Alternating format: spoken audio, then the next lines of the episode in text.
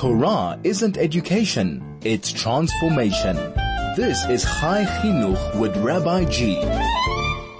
101.9 Chai FM Chai Chinuch with Rabbi G. We are back as we do every Monday between 2 to 3 where we discuss Chinuch, education, how to make ourselves better people, how to improve our families, our communities, our friends, and how to make the world a better place. Very sad week to start considering that while we're here busy trying to make the world a better place and ourselves a better place, sometimes people think differently. And to see a Shabbos, a weekend of kids literally trying to murder other people and just destroy in the name of whatever is heartbreaking to wake up and to see a 21 year old just took a weapon and killed seven people and a 13 year old the next morning shot another two people. Thank God they are alive, however, injured badly. It's really, really, really insane. And I guess what we need to understand is that when we live a world that these things happen, all we can do is work harder on our side to improve ourselves. Work harder to think what we can do better, what we can do different, what we can do to make ourselves and the world a better place. So if there's always a reason to listen and participate and to be part of the show, now there's even a bigger one because we cannot let go of this war of sanity in the world. We need to make sure we stay sane, we stay on the mission of improving ourselves and the world in a good way, in a positive way, and spreading just positivity around the world and hopefully we can get somewhere and make a change. So, I would say on that happy note, but it's actually not. Um, Today in the show, I'm going to be speaking to Maria Beider, who is a social worker and therapist here in Joburg who is trained as a therapist but also trains in IFS um, method, which is a, she, she, works with the EMDR, she works with other stuff, but IFS is one of the uh, things that I think we need to learn more in South Africa about, and we're here to learn about it today to see what it is, what we can do and what benefits there is for us to improve ourselves in the world. Good afternoon, Maria. Thank you so much for being with us. Good afternoon, Rabbi Gardner. Thanks so much for having me. Always a pleasure. Um, last time you were here, you were here as part of a group that you were a co-founder and and uh, and you run the Key organization. But now we're mm-hmm. talking to, about you as a therapist and your uh, private capacity and and uh, programs. Let's start right away. IFS. What does it stand for? What is that? A bit of a beginner's guiding. Yeah, so IFS stands for Internal Family Systems, which can be very confusing because what does that mean? Basically, what it means is that we all have uh, an internal family inside of us. So uh, the concept is that we're made up of multiple parts. We're not one thing, we're multiplicitous. And all those parts are living inside our head. And so, for example, we may have parts that are trying to protect us, parts that show up in a way that could be angry, anxious, um, trying to be perfect, um, trying to please other people. And um, what happens is those parts often take over and try and run our lives because they're trying to do their best for us and they have good intentions. So what you're saying is that when we look at a group of people like a family or a community or whatever it is, there's many dynamics that create the whole. So we have in every family, we have somebody who is with a certain personality, somebody else with a different one, and different powers and different strengths. And you're saying even when I look at an individual person, I will refer to him as a kind of mini family in one person that is built out of many different powers, strengths, desires, anxieties, challenges, etc. Yes, that's exactly right. And then underneath all the parts, there's a core of the person, which we call the self. Um, and for religious Jewish people or anybody who's spiritual in the world, actually, um, it really resonates because the self is described as something beyond this world almost. It's something divine, almost like a, a, a little part of uh, a divine being. Okay, what we would call the, the soul, the neshama? Yes, exactly, or Tselem Elokim in Hebrew. Okay, mm-hmm. exactly. Okay, so before we explore more, I know we just started. We do need to uh, take have our first announcement. Beforehand, anything you want to learn about IFS, comment, say, um, share anything that's important to you.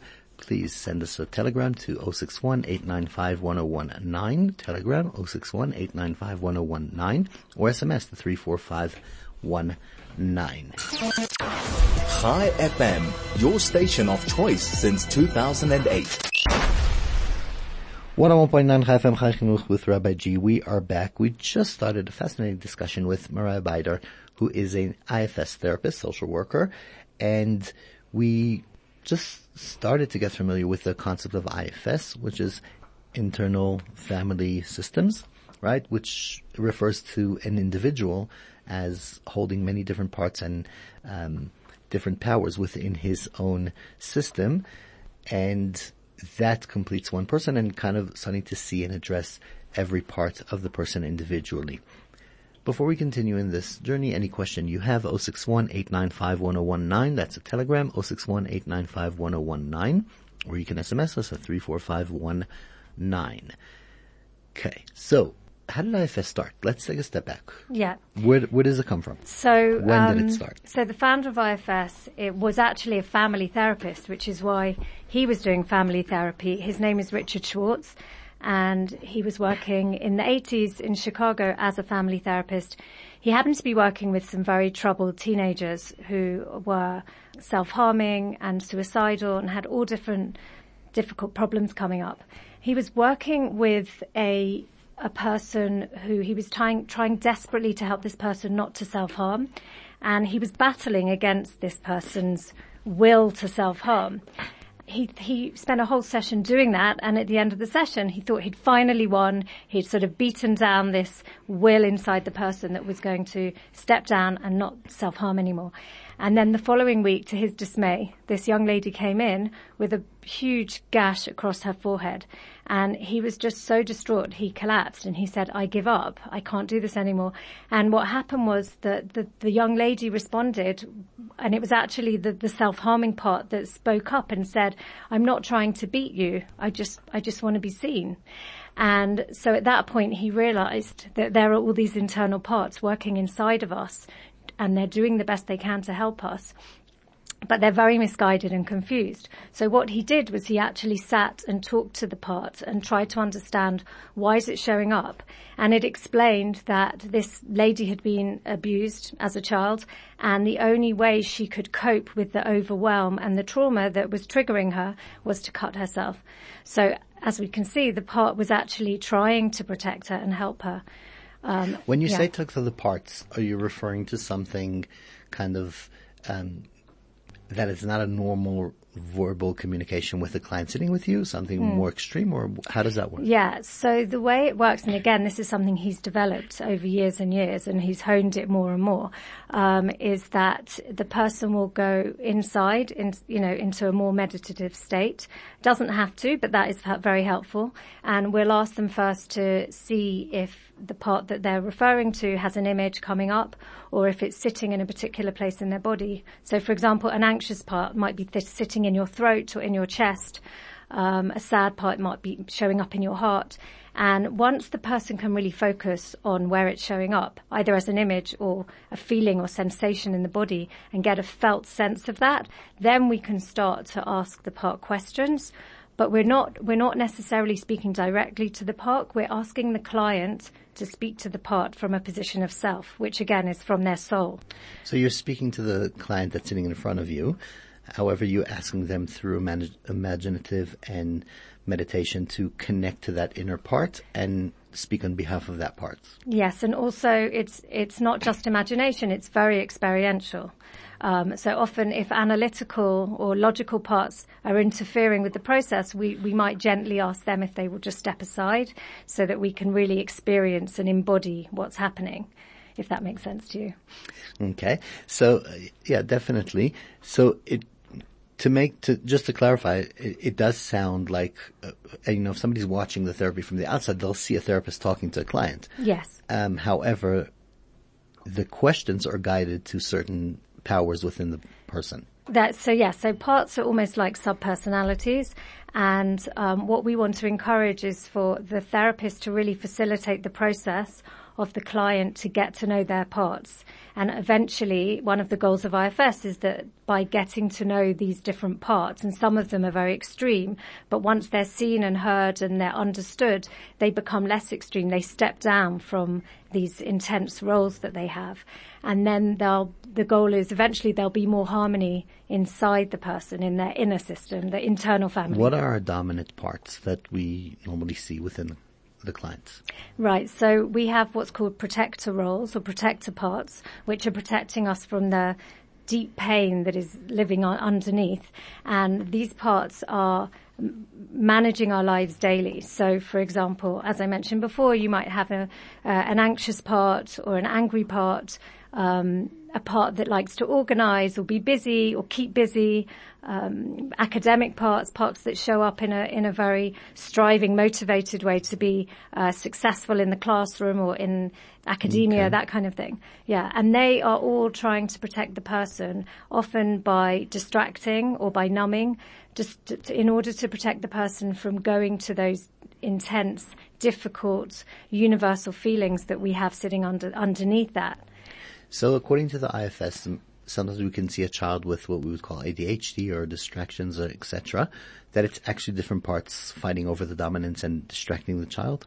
Oh, that's a very good question. Um, you're bringing in something much more complex. Um, so That's ADHD. the fun of the show. Yeah. So, so ADHD could well be a part, you know, and again, it would be, depend on the child and we, we'd have to look at each individual case. So I can't give you a hands down rule about that, but it could well be, um, a part that feels, uh, it cannot sit still. It's, it needs to distract because there's something that the child just cannot sit with. So we would often, I don't personally work with children, but there are many therapists who do IFS with children and they would need to again, children can do this brilliantly because they have an amazing imagination and, or they could do it by drawing, but they would ask the child to, to show them what, what part is that that is wanting you to jump up and down or to leave the classroom or to talk or to be distracted, um, and get to know that part. Saying that, we do have a lot of ADHD or distractions with adults as well, so we can see how to approach. Okay, so we we're going to dive a bit more into the parts and into seeing, uh, you know, the different parts. Maybe we could even look at how to identify within yourself. We just have to go to have another announcement, and then we will uh, continue the discussion. Chai FM, 101.9 megahertz of life. 101.9 FM Chai Chinuch Torah G. We are back in the middle of a fascinating discussion about IFS, which is, um, as uh, uh, I tend to think of it as a well-known therapy around the world that we can still learn more about in South Africa, and there's a lot more to go with it. And speaking here in studio with me is Maria Beider, who is a therapist and social worker but more than everything, she is identified with the AFS, IFS and as a trainer in the international IFS. And we've been speaking about the different parts that a person has and different powers that overtake. When we look at all these parts of, you know, I'd say maybe qualities, you know, there's the, the, the, the strength, the protector, the, all these different roles. Where does it come in with the feelings that we have? A person who had a layer of trauma, a layer of sadness, grief, all these emotions that we have, are they involved within separate parts? Are they under the parts? How do we address that within the bigger picture? Yeah, so it's a really good question. So first of all, just to say that a part can show up as a feeling, a behavior, a thought. Uh, it could be as a, an image or it could be a, uh, a, sensation in the body. It could be many different things. Um, and, and the obvious ones like feelings that I described, maybe as I said, angry, sad, happy, these would all be parts. Um, a chronic back pain may be a part that's holding something.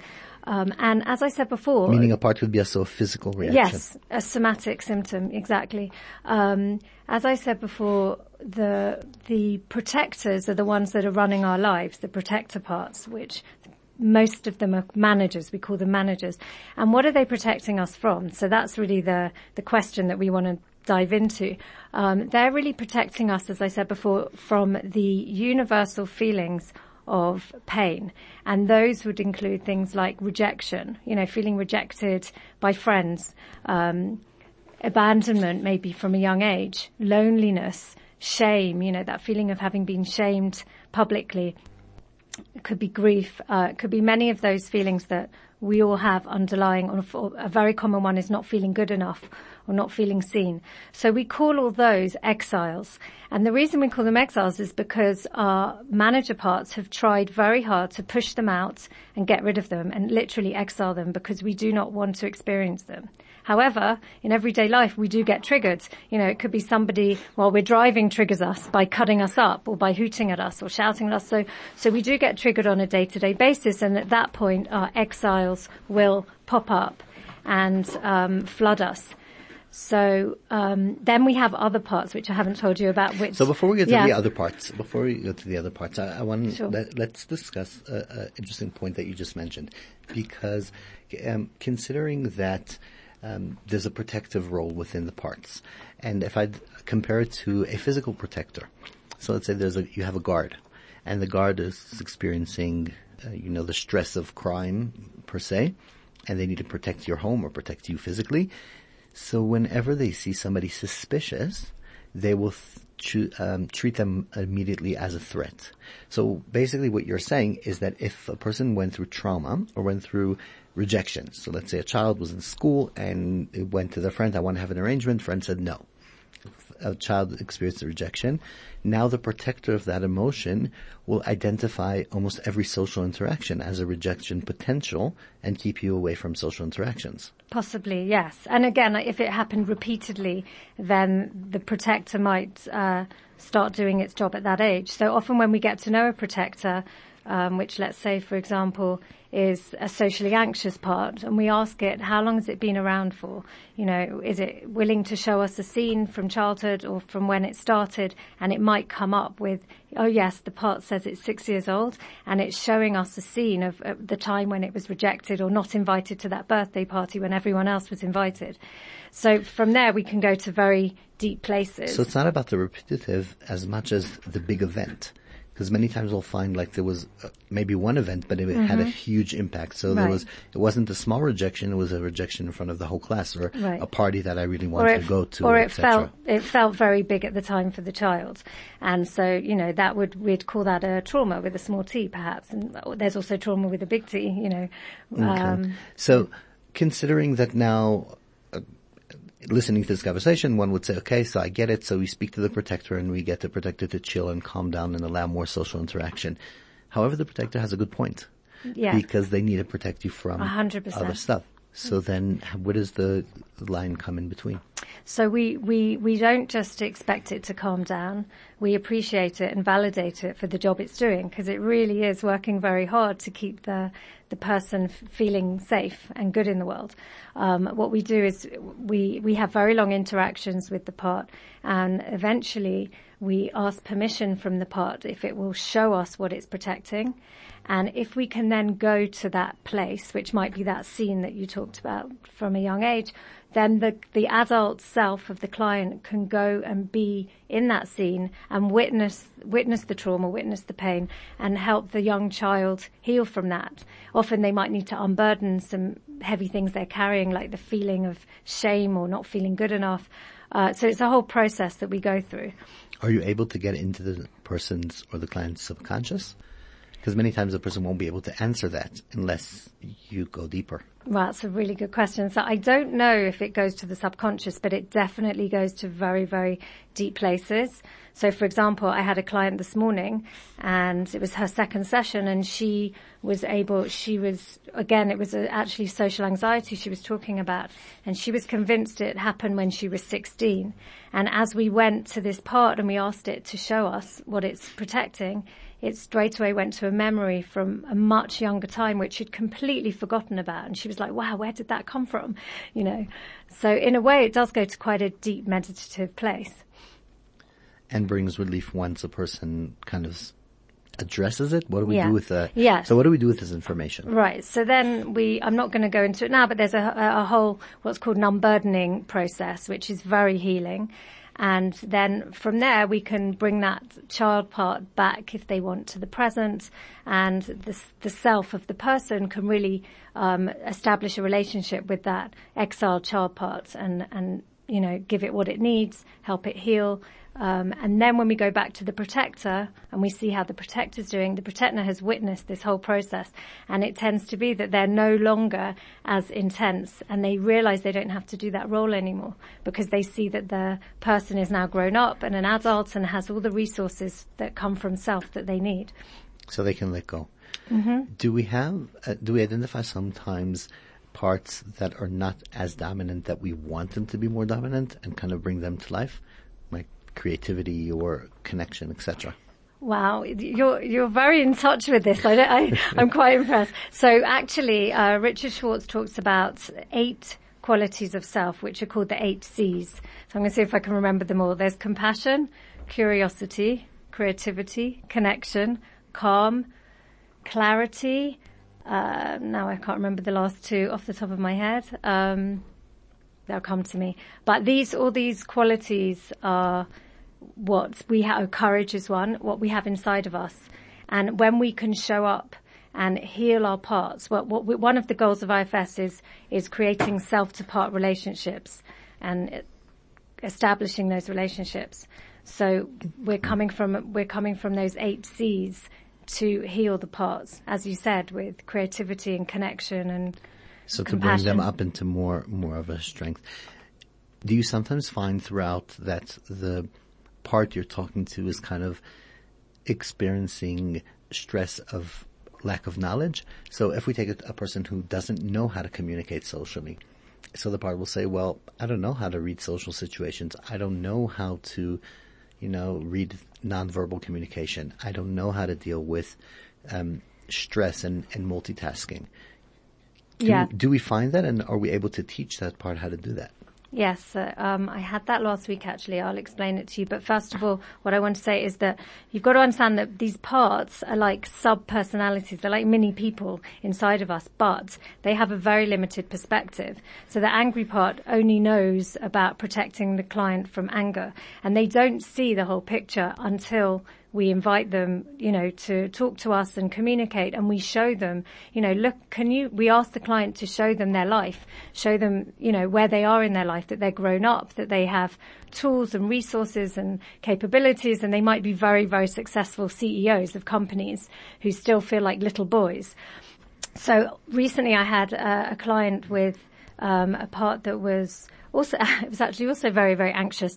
And the part wanted, when it realized that this client had the qualities it needed to show up in the world, it wanted to help her. It didn't want to do the role anymore, but it said, but I don't know how to do that. So we actually gave the client a lot of grounding techniques and calming skills, which the client, which the self of the, sorry, the part of the client was, was witnessing and able to kind of take on board. So yes, you're right. A lot of the time they need education and tools. And they're able to communicate better.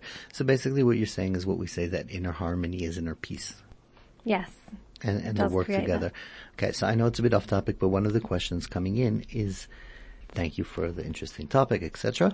Can one get trained for IFS in South Africa? Question one. Number two is, must you have any degrees first?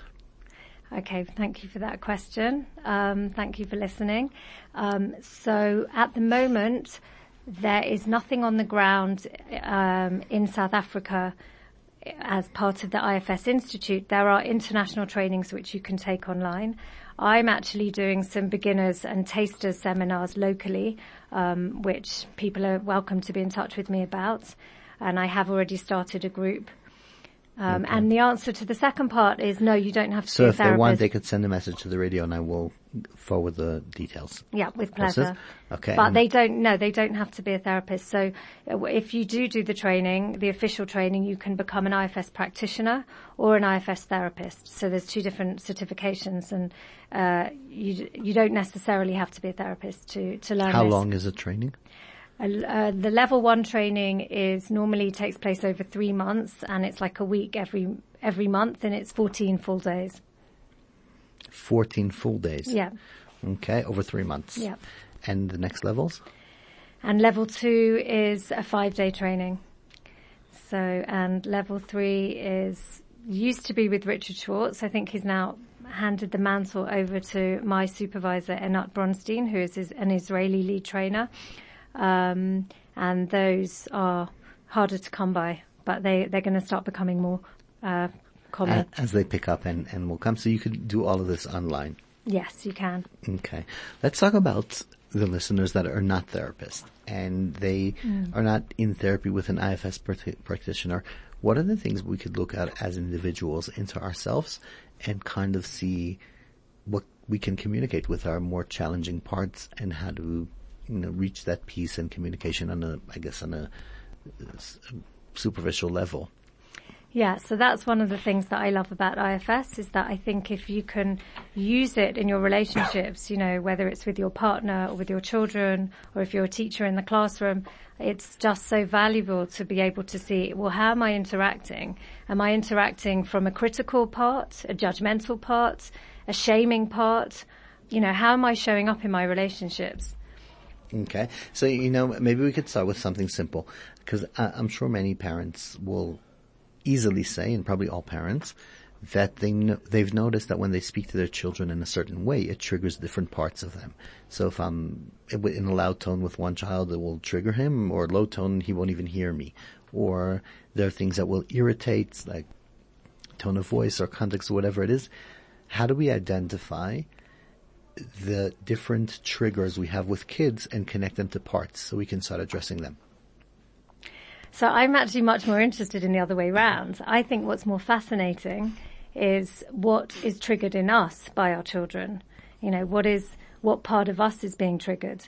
You know, why are we, why are we reacting in that intense way to our child? Okay, so, So what, I what tools would you give a, a parent that's listening now and wants to check for themselves? Yeah, so I can tell you from personal experience, it's very difficult. Okay. but um, but what I would do is, um, you know, just to even let's say after the interaction, if it's too difficult during the interaction, but just to take time out and notice what was coming up for me. So I noticed with you know maybe one of my teenage children that's that something they was doing was triggering a part of me, and I'm wondering if that goes, you know, that's triggering a teenage part of me, you know. So does that answer your question? It, it does. Uh, However, it's it's putting us in the ideal world, and maybe we need to discuss that in a way because it it seems like it's something that takes quite a bit of reflecting. So in in your business, in your company, in your uh, operation, whatever a person works and does, they will at the end of the every operation, you'll have the team meet and kind of say, okay, what did we have? What are we learning? Uh, um, some kind of debrief, and if we would refer to our communication with our children as a proper interaction, then we would probably want to debrief ourselves, especially if it didn't go well. Because you would do that at your business, you would do that at your training, you would do that anywhere. If something didn't work, you will check why. And I'm questioning, do we have that time space, or not time space, the mind space, I guess, that you had a huge conflict with your child. How do we encourage a parent to say, you know what, I just had a huge, something triggered me, my child, my, my husband, my wife, parents, whatever it is. How do I go into my room, take a few minutes and try figure out what was the trigger, what happened here? Mm. So yeah, it's a very mindful exercise and you would really need to just put five minutes of your day aside to do that and to really just get into a calm place and just notice, you know, what, what is present for me? You know, is it the anger, the frustration? There's often a lot of frustration with kids, you know, like why won't she go to bed? why won't she listen to me when I tell her it's bedtime? Um, so I would just notice those parts and you could even write them down. Um, and often you get clusters of parts that work together, you know, so the frustration and the impatience and the anger might all be one cluster that are working together. Um, and again, this might be coming up against the child's part. So, for example, the child that doesn't want to go to bed on time uh, is procrastinating bedtime or distracting from bedtime. And why? Why are they doing that? You know, what is the fear of getting into bed? What is the part afraid would happen if it did get into bed? It, it, that's a very interesting concept because we could find when we're honest with ourselves that you could have two children do the same thing. One triggers you, one doesn't. It could be in class, it could be with your neighbors or your clients or your students, whatever it is. And you're saying that's because of the way the other person deals with their parts or you have your specific parts that triggered by certain people. Yes. Or both? So, so what happens is that if you see a person uh, as made up of many parts and the self is underneath, the self is the, the soul which is always there, shining like the sun, but often covered by these parts which are like clouds that get in the way. Um, often what happens is that we're, we're having uh, an interaction with somebody else where it's my part to your part. It's not self to self. Or it could be myself to your part or it could be my part to yourself. Do you have So, any tips to yeah. identify it? Like to sit in a conversation and say, oh, whoa, this is not going well, but, and then be able to reflect and say it's actually a part to part. It's not a real human to human conversation. Can we identify it on the spot? What would Mm. Yeah. be the tools? Yes. So I want to give you an example which I think would be useful. And again, this could show up in governments and countries and, and you know, you, you mentioned the, the horrific uh, we just had in Israel and, you know, th- how we see different parts interacting, you know, ang- angry, terrorizing parts and scared parts sort of interacting. There's no self-presence there. Um, so I'll give you a down to earth example. So a teacher might show up in the classroom expecting the children to write perfect, beautiful handwriting. And the teacher might actually be coming from a perfectionist part as opposed to from self. And the child will be showing, one of the children might show up with very, very messy, out of control handwriting. And this will trigger the perfectionist part of the teacher. So you can see how the interaction can happen and, and what the teacher needs to do is be able to see, okay, I, I see this is my perfectionist part that's working here. So you're basically saying whenever you're in an interaction that you're triggered, the first thing you should ask yourself is what part is being triggered right now? Yes. However, I'm not advocating that people necessarily do that on their own. I think it's quite difficult to often do these things on your own. And that's why we have IFS therapists who can facilitate that and, and help you, you know, be objective and notice. And often we're so blended with our parts, it's very hard for us to unblend from them and step, let them step aside so that we can just be with them. Okay, we're gonna, we, we do have an announcement and then afterwards I do want to see together with you kind of within groups. And as you said, it could be classrooms, it could be communities, families, countries, societies, the dynamics of the different parts within the individuals. Uh, we will take a short break and we'll be right back. Chai FM, 101.9 megahertz of life. Okay. 101.9 Chai FM Chai Chinuch Torah by G. We are back in the middle of a fascinating discussion. I'm here with Maria Beider, who is a AFS therapist. IFS. Sorry, IFS. How did I get to AFS? I have no idea. Some part just jumped in, I guess. The IFS um, practice therapist and a trainer in uh, IFS International for beginners and um, introducing step one and level one, the the beginning of the exposure to IFS. And we spoke about the different parts within the person and individual interactions. Where does it come in? And right before the break, I asked you, where does this interaction come in? When I'm sitting in front of two people. So let's say I'm, I'm in a position as a mediator between two, three people, or I'm teaching a class, or I'm watching my kids. And I'm sure most of the listeners won't identify, but sometimes kids do fight and they do get into difficult things. Can I, as an observer from the outside, see the dynamics between the different parts and use that as a tool to bring people together? Yes, um, and I think being an observer is much more helpful than being in it. Um, obviously, you have more clarity and you can see from a calm place, and you're more likely to be in self yourself. And but it's often I think that it's not always easy to detect what the parts are coming up in the person. I think with children it might be more obvious uh, if they're feeling frustration um, or embarrassment or anger, it might be more easy, but you might often want to check in and just ask the child directly, you know, what, what's going on for you? What's happening? Um, and hopefully they'll be able to say, you know, I'm really angry with my big brother because he, he took my new toy. So then you'd be able to say, okay, so there's some anger there, or you don't even have to call it an angry part, but at least for them to be able to get a little bit of distance and separation from So that's it. an example of, of a time that you don't really need a part because if somebody takes away my new toy, then I get upset. End of story. But what happens if your child tells you, he, he looked at me and it irritated me? Would you then go into the parts and see why does it irritate you that he looks at you? So again, I personally w- wouldn't do this with with my own children. Um, because they would just roll their eyes and say, mommy's doing IFS again. um, but I think there are subtle ways of doing it. And especially, you know, when they've calmed down, you can talk to them about what was going on. And it doesn't even have to be using the language of parts. But if you have that conception, that concept in your mind that we're made up of many different things, behaviors, thoughts, emotions, that we are multiplicitous, I think that is just a very helpful concept to bring when you see a person. Where does this concept come into physical challenges? So if we look at a child who's extremely sensory, would we use the parts to see why is this child overreactive to noise or to touch or to smell, or is that something we'd say no, the physical parts would leave the physical parts? And I'm specifically asking about things that are um, influenced by how we feel and the mood we are, and sometimes we're more sensory when we are in a bad mood than when we are in a good mood. Do we use these methods, or that we would say, OTs, that's your your area? I think it can be both. I mean, I think OT is obviously the first port of call for something like this and incredibly valuable.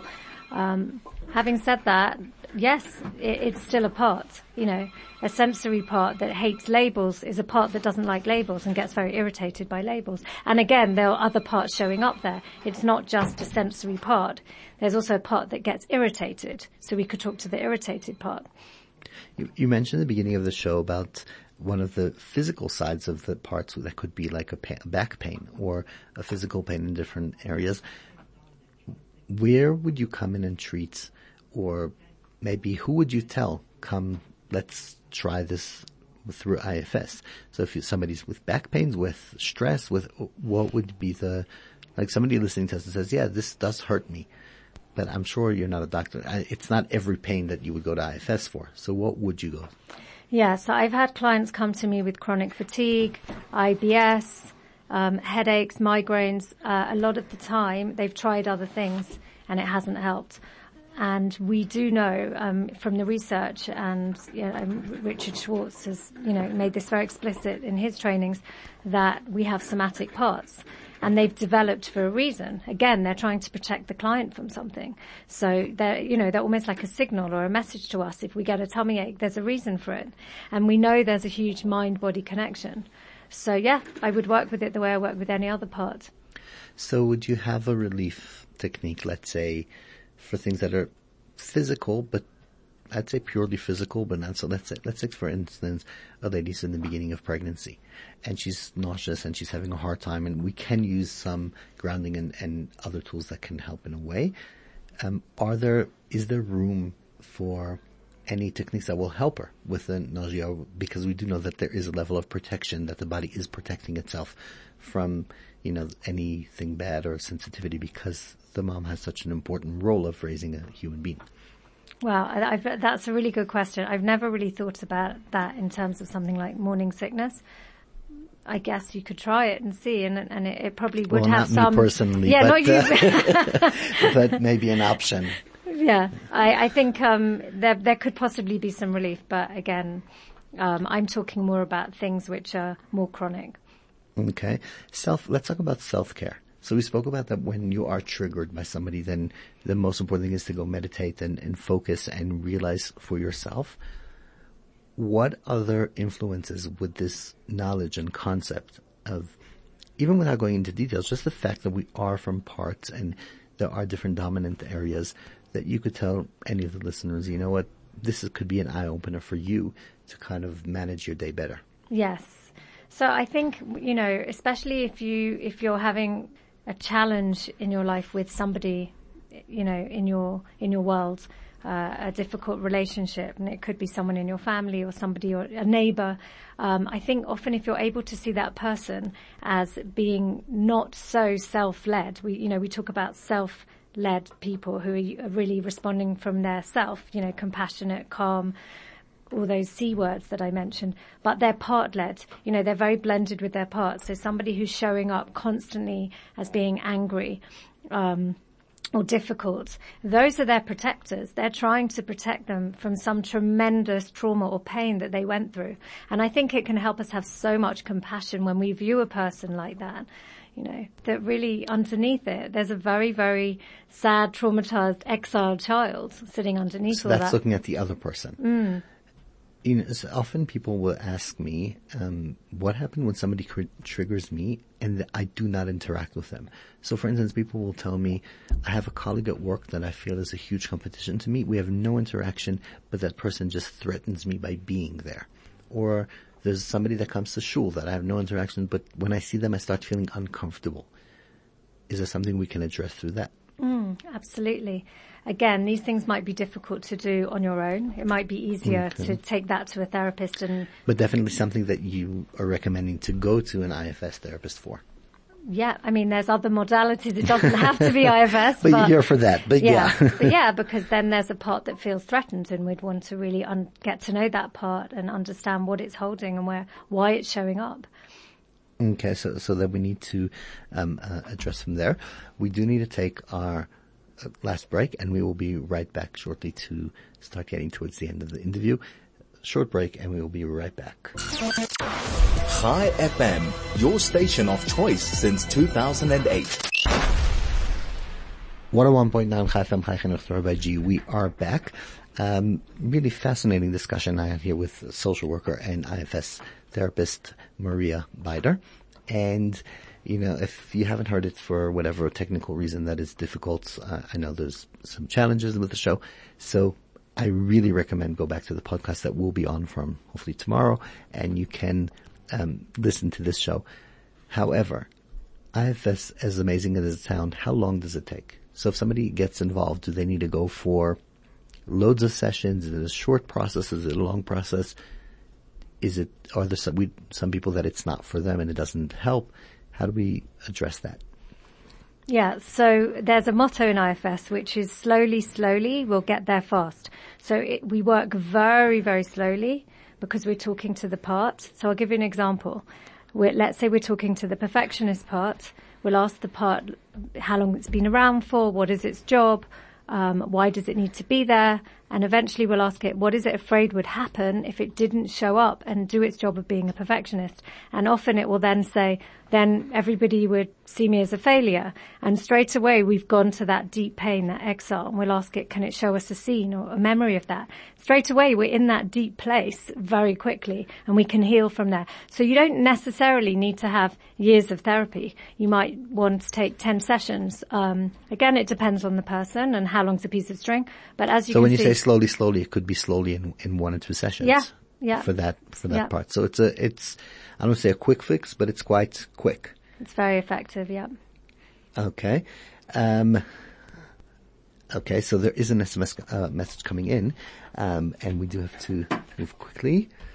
Um, if someone, okay, if someone is the observer, seeing, okay, okay that's obviously after all the thank yous. Okay. Um, Craig is helping me here because I can't manage. And just to say, while you're looking, that this works to um, heal trauma on a very deep level because we're working with those inner child parts, which are very, you know, Okay, this is a very cool question. Mm. If someone is an observer, seeing a parent and child triggering on each another, one another.